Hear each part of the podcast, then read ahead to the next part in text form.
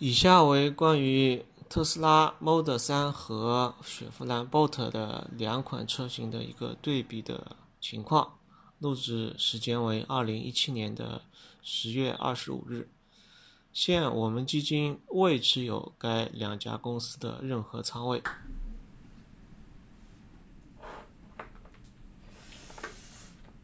嗯，你说那个 Model 3什么的性价比比 Bolt 高？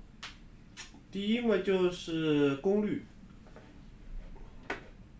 电动机的功率，功率决定了速度了。对，功率决定了最大马力和加速时间嘛。功率是 Model 三高了。Model 三在比 Bolt 高五十八匹，然后百百高百分之多少？五十八匹，你有没有没有概念？我又没有概念。Bolt 是两百匹，它是五十八匹，Model 3功率大，嗯，百分之多少？我算一下，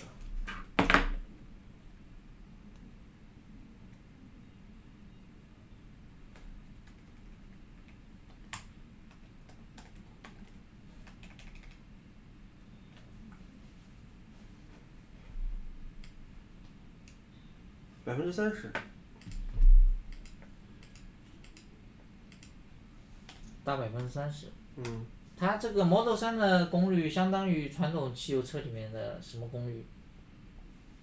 是比传统汽油车的要大了正常水平，差不多是二点零 T 发动机的高功率，正常水平。那你还想说什么呢？呃，然后百公里加速时间也比它高，很正常。然后呢，驱动类型呢，Model 3是后轮驱动，博尔特呢是前轮驱动。那么照呃机械的机械的那个原理来说的话，后轮驱动是比前轮驱动好的，因为后轮驱动呃可以让车的操控变得更好，而且会让车更好玩。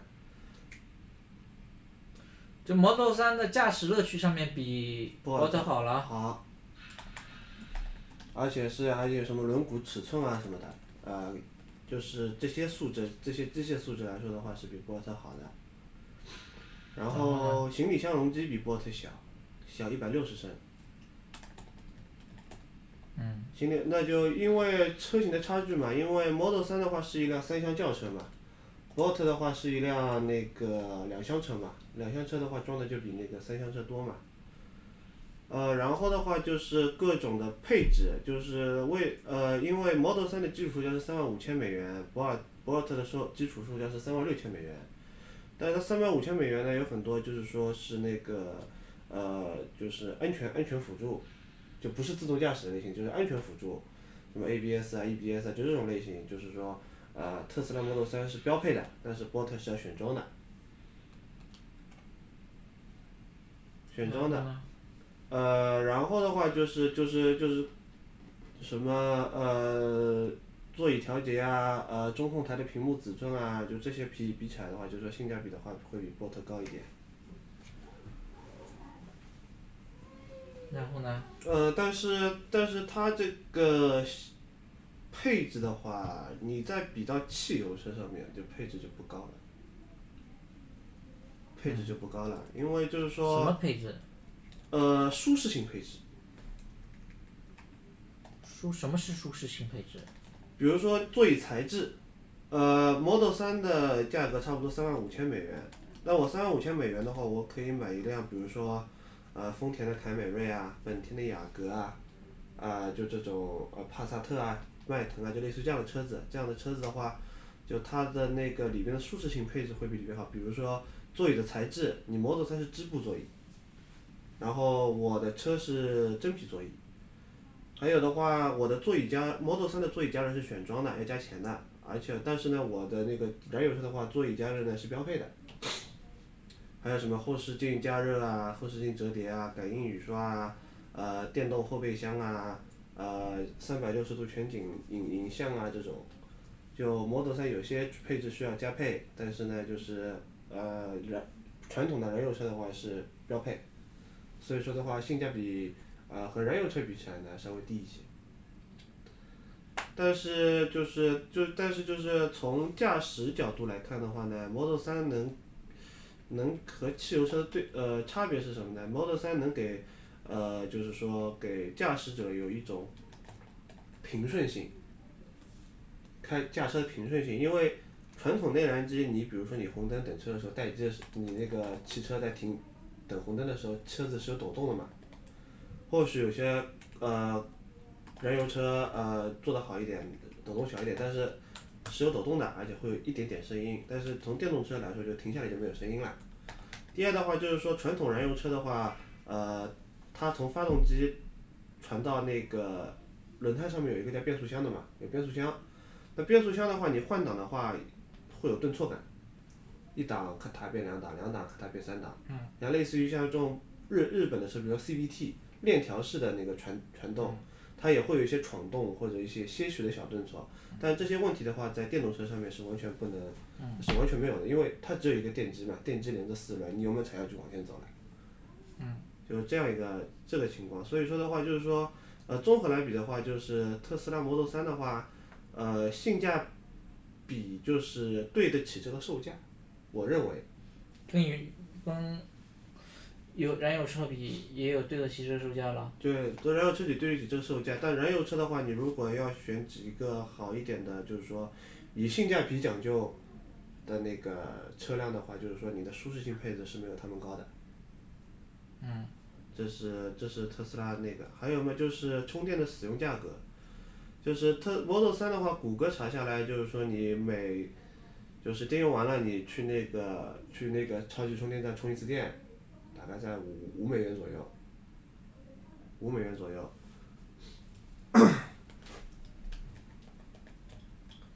嗯。那么汽油车的话，呃，但是就是说它的续航里程差不多是在三百五十到四百五十之间嘛。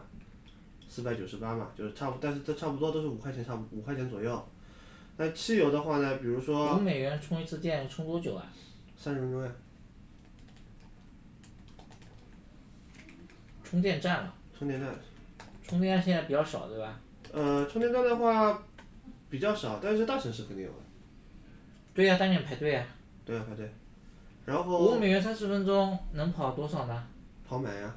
充满电，你比如说你是跑多少英里？低配版的是三百五十四公里，高配版的是五百公里，都是三十分钟充满。不，我不管呀，我我花了五块钱，我能跑多少英里？三百五十到五百，就是你花五块钱。我低配版三百五十对吧？嗯。低配版是多少价格的？三万五千美元。不，你不要，你不要那个。嗯。低配版跟对。你要对标一个汽燃油车的差不多价格的，嗯多少钱？这这个价格，找的是谁？这差不多是雅阁、凯美瑞这种 B 级车。啊，对呀，你算呀，算价格呀，价格售价差不多了。再再说呀，售价是一样的，售价是一样的。我是充电和汽油的嘛，充电是是五美元。嗯。汽油车的话，呃，差不多这种大型的车子，它们的油箱差不多平均在五十五升左右，五十五升到七十升。但是我平均下来，我均匀我匀一个数字，我是五十五升，五十五升，目前美国的油价算下来均价大概是二点三美元一加仑。嗯。然后五十五升我折折成加仑的话，差不多是大概十四十四点五加仑。那么我五十五升的话，呃，油我大概能跑六百公里。六百公里的话，我每加一次每六百公里加一次油，我的成本是在三十美元左右。就这样算下来的话，电动车呃汽油车的那个。六百公里三十美元。对的。它那个呢？四百公里五美元。那每一百公里多少美元呢？每一百公里的话呢，就是呃电动摩特斯拉摩托三的话一美元多一点，然后。几几点几？我不要你说一美元多一点，几点几？你算呀。多少美元一百公里？对吧？你用的那个每加仑多少多少，呃，多少多少英里这个东西，MPG，每加仑多少多少英里，这个是这辆车了，哪辆车的？均均均的那个。不要均啊，你我就让你看某一辆车呀。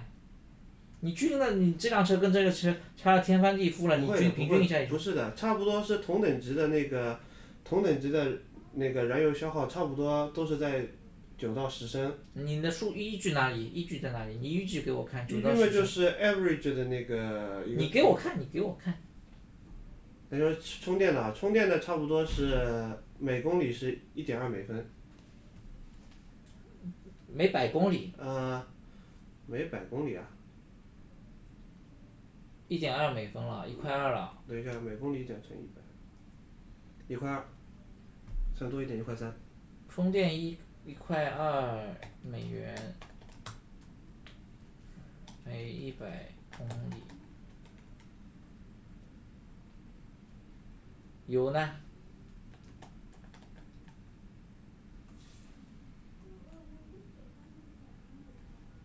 五美元，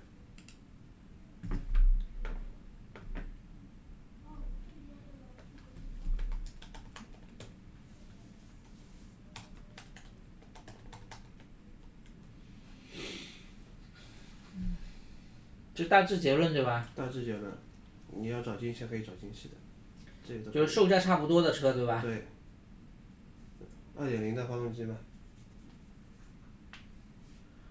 如果原油要涨的话，更加不合算了，对吧？对。那如果我这个车是放在家里充呢，不是出去充电站充呢，价格差不多吗？家里充的话价格也差不多呀，但是你怎么知道差不多？因为你电池就用掉这么多钱，这个不一定的啦。就现在有一个情况就是说，你要在家里充是可以的，但是你要自己负担改线的钱，还有加装充电器的钱，这个钱是对呀。改线充电器的钱加上车的钱，跟就是一个车的钱，要跟这个同等级的车比啊，懂了吗？嗯，啊，设备的出资，刚二十万车子加五万的各种设备加起来就二十五万，那你就跟二十五万的车比呀、听懂了吗？那你和二十五万的车比的话，那就是再高一个档次的话，你特斯拉 Model 三的性价比就反而更低了呀。我不管性价比低还是不低啊，我就看那个，你还要算这样，你还要算这个价格大概这辆车对吧？多少年报修报废对吧？整个生命周期，整个生命周期我是这样，是是是是有一个问题，我正好今天要是想问你的，是因为是这样的，就是说电池的话是有损耗的，对吧？电池的话是有损耗的，但是发动机的话也是有损耗的，但是电池的损耗会有续航和动力的衰减，但是燃油车的话，呃，你的那个燃油的损耗的话也只有动力衰减，并没有续航的衰减。那你就去算一下，呃，你就把而且就是说还有你就把 Model 3它可能存在的或者已经存在的已经上市的 Model S 之类的拿一个样本出来，或者是之前的什么 Model 3的话我去了那个 Consumer Report 看了，就是这辆车太新了，而且市面上存货车太少。Model S 那就看，或者看以前 Model 的 S 的话是不，我要知道什么？我要知道它的衰减的幅度是什么样的，衰减程度、衰减曲线知道吗？嗯什么叫衰减曲线懂吗？嗯一年、十年、一年、两年、三年、四年、五年、六年、七七八九十十年。比方讲，比方说能开十年，这十年的衰减曲线是怎么样的？本来是多少多少，续航能跑一百英里，对吧？之后等掉到什么之后，这个续航续航曲线给我看画一下。嗯。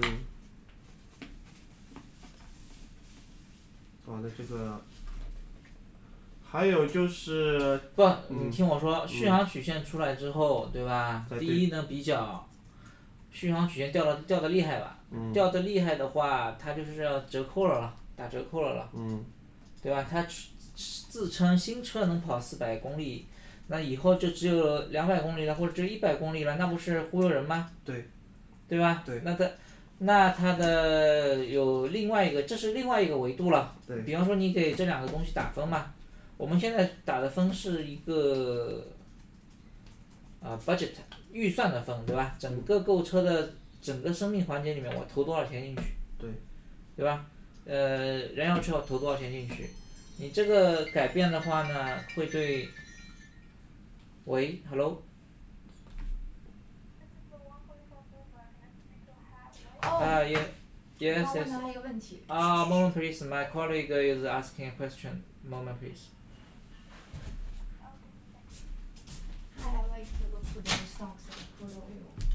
Like to 你这个衰减这个东西对吧？嗯其实是影响了什么了？影响了它最后的二手车售价。因为是这样的情况，因为现在我我看了一下二手车市场的话，不太待见电动车，所以说你比如说你买了一个电动车的话，它折价比较厉害，这也算是一个成本。然后第二的话就是，呃，比如说你的那个，我我随我打个比方，比如说你的车你考你开了十万公里的，你的电你的电池要换，哦，对吧？我电池换掉之后，然后我电池换掉之后是需要一大笔钱的，因为那因为当时我们去特斯拉试驾的时候，我们问他这个电池，呃，开坏了怎么处理，就时间久了怎么处理，他回答也是非常模棱两可的。他说到时候你开到坏了之后，你会怎么怎么样怎么怎么样，但其实这个问题是不是一个量化的问题，是一个怎么说有点忽悠人的问题。那么就是说，呃，相比于燃油车的话，你燃油车的话是要保养的。保养的，你每次保养你得花个八七八百一千块钱。就是说，呃，如果是算十万公里的话，呃，就是我还要找一下，就是到底是汽车贵，保养 total 的一个钱，汽车贵，还是说呃电动车你直接换个电池贵？好，你去做个模型吧。因为因为电动车是不需要模不需要保养的嘛。你去做一个模型，里面考虑到哪些，对吧？刚刚说的一些，对吧？售价，它的充电和燃油的成本，对吧？现在加了进去了，加进去一个什么？折旧的价格，对吧？嗯。然后呢，这是这是一个维度，这是从 budget 来看的。但另外一个维度呢，就是它的里程的衰减的这个曲线，对吧？开了五年之后会怎么样？开了十年之后会怎么样？就是长时间使用之后，它的价值会怎么样？嗯，然后还有一个问题就是说，就是说，呃，我昨天找文章的时候呢，就看到一个汽车车评人，他就说，呃，燃油车和电动车到底是谁好的问题嘛？就他给我一个结论，就是说，你花这么多钱去买一辆车，呃的话，其实哪一种燃油、混动还是电动，并不是这些买车的人考虑的对呀、东西。买买车考虑的东西，第一是你的车的舒适性怎么样？因为汽车行业走过这么多年，汽车行业走过这么多年，其实车速，呃，百公里加速并没有提多快，就是说，它最大的进步是让人让人开着车更就觉得更舒服，这是最重要的。而不是说我这个车我开的有多快，或者说我有多省油，或者说我多干嘛干嘛干嘛。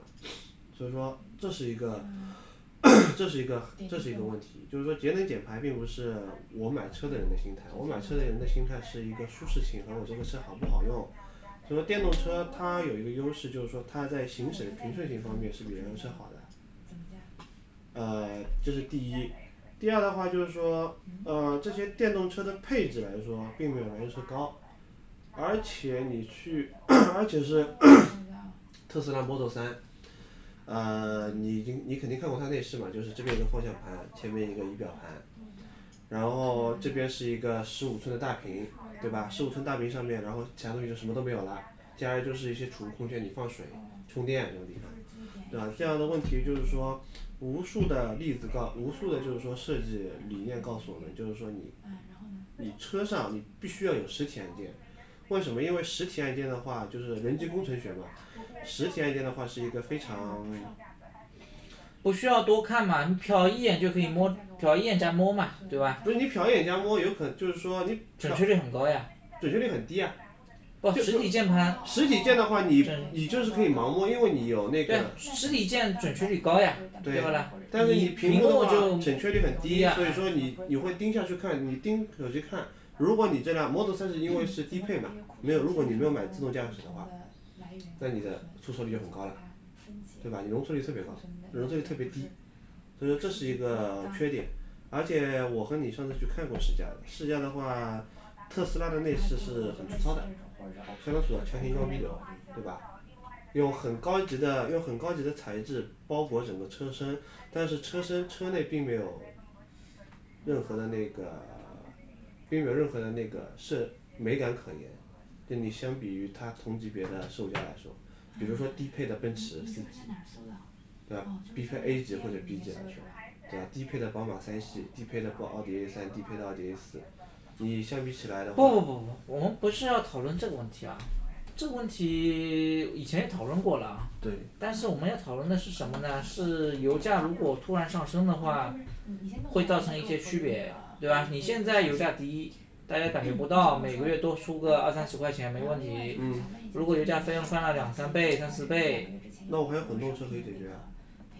这两不两三倍、三四倍的话，你燃油车不大多数是燃油车了，对，大多数人用车。那我为什么不买一辆特斯拉呢？我特斯拉充电难啊，所以说现在是做算术题的问题，知道吧？油价到多少多少情况的时候，嗯，大家会对电动车的需求会。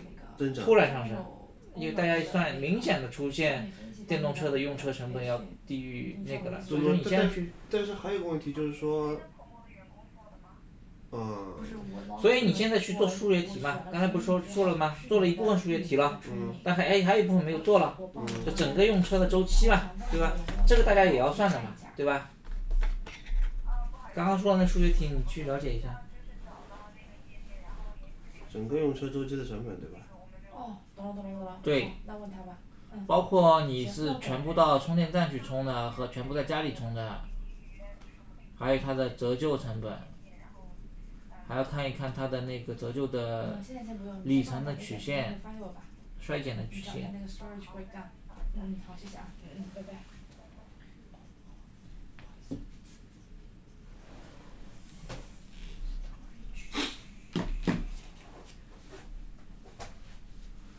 好了，上次还说了什么问题？上次的话就是说这个问题，还有还有一个就是各个品牌的长板和短板。好，那么等一下，等一下，大家好了的时候再一起讨论这个。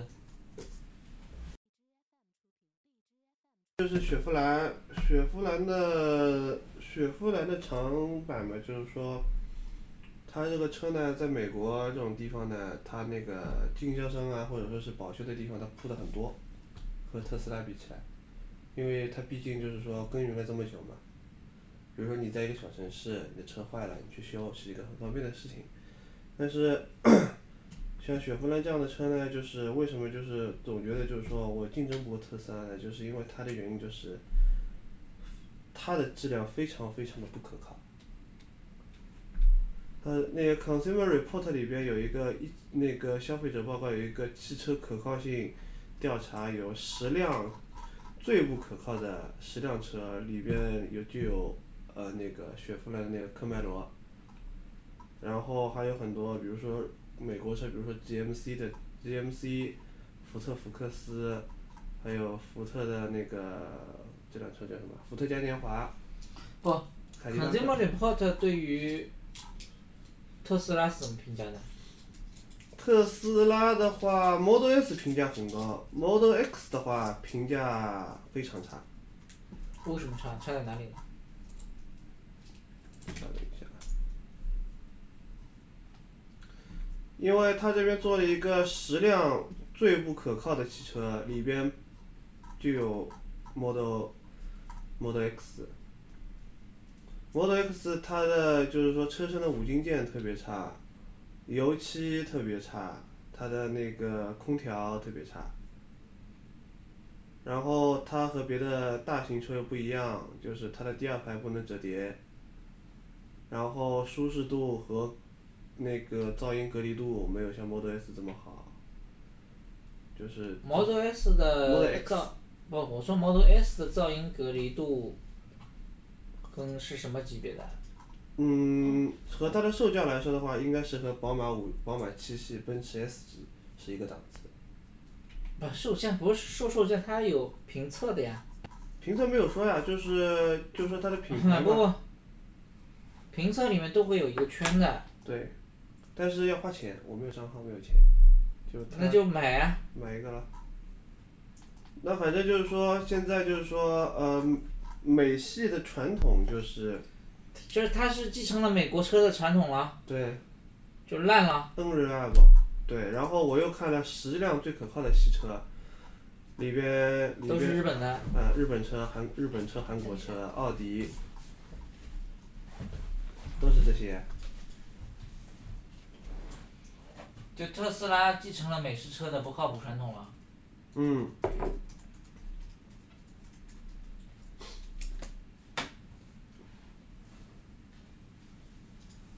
还有呢？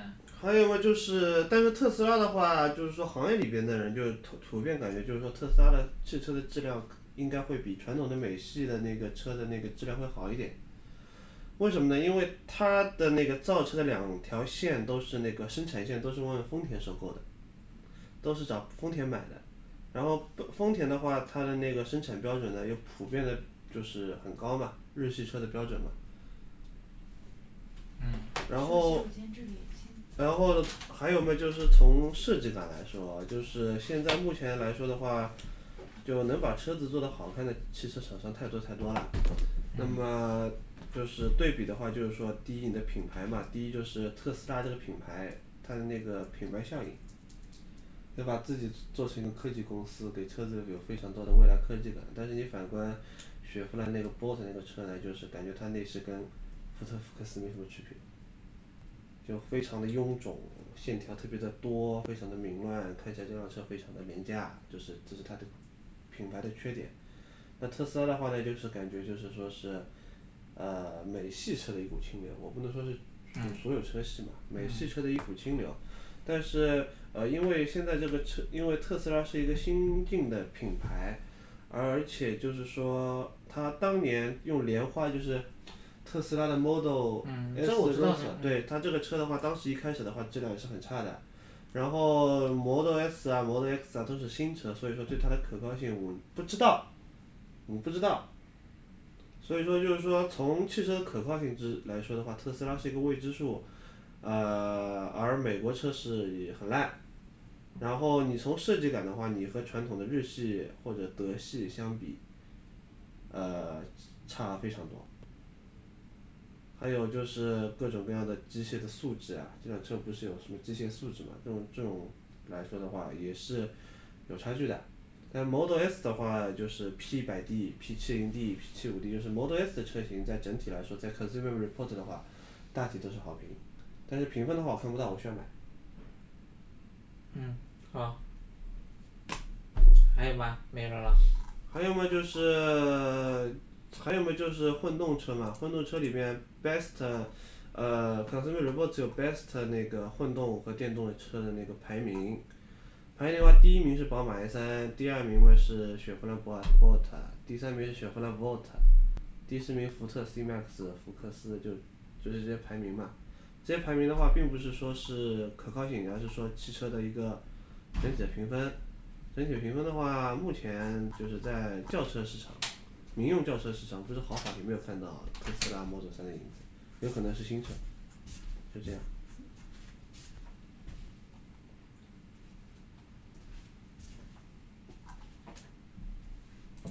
好，那就这样了。嗯。